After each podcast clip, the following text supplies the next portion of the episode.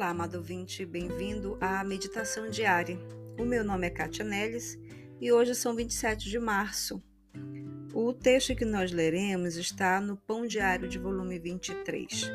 O título é Glória ao Produtor e a leitura bíblica está em Marcos, capítulo 4, versículos 26 a 29. Um dia notei uma mancha amarela à direita da entrada da, da minha casa. Seis talos de narcísios floresceram altos e brilhantes, apertados entre duas pedras. Como eu não os tinha plantado, fertilizado ou regado as sementes, não consegui entender como ou por que as flores tinham brotado em nosso jardim. Jesus ilustrou o mistério do crescimento espiritual em uma parábola sobre o brotar das sementes. Ele compara o reino de Deus a um fazendeiro que espalha suas sementes no solo.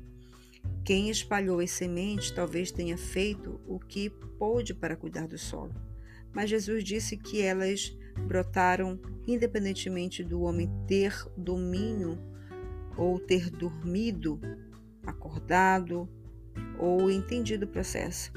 O dono da terra se beneficiou da colheita, embora o crescimento dela não dependesse do que ele tivesse feito ou soubesse é, sobre o solo. A maturação das sementes na parábola, com o brotar dos, seus, dos meus narcísios, ocorreu no tempo de Deus e por causa do seu poder. Seja considerando o nosso crescimento espiritual ou o plano de Deus para a expansão da igreja até que Jesus volte, os caminhos do Senhor não dependem das nossas habilidades ou compreensão das suas obras. Ainda assim, Deus nos convida a conhecer, servir e louvar o produtor colhendo os benefícios da maturidade espiritual que Ele cultiva dentro de nós e por nosso intermédio. Vamos orar. Senhor, obrigado por nos amadureceres espiritualmente e nos usares para servir o teu povo, enquanto desenvolves o teu reino, desenvolves o teu reino em nós. Senhor, só tu mereces toda a glória pelo crescimento do teu povo e do teu reino. Nós somos meros instrumentos teus.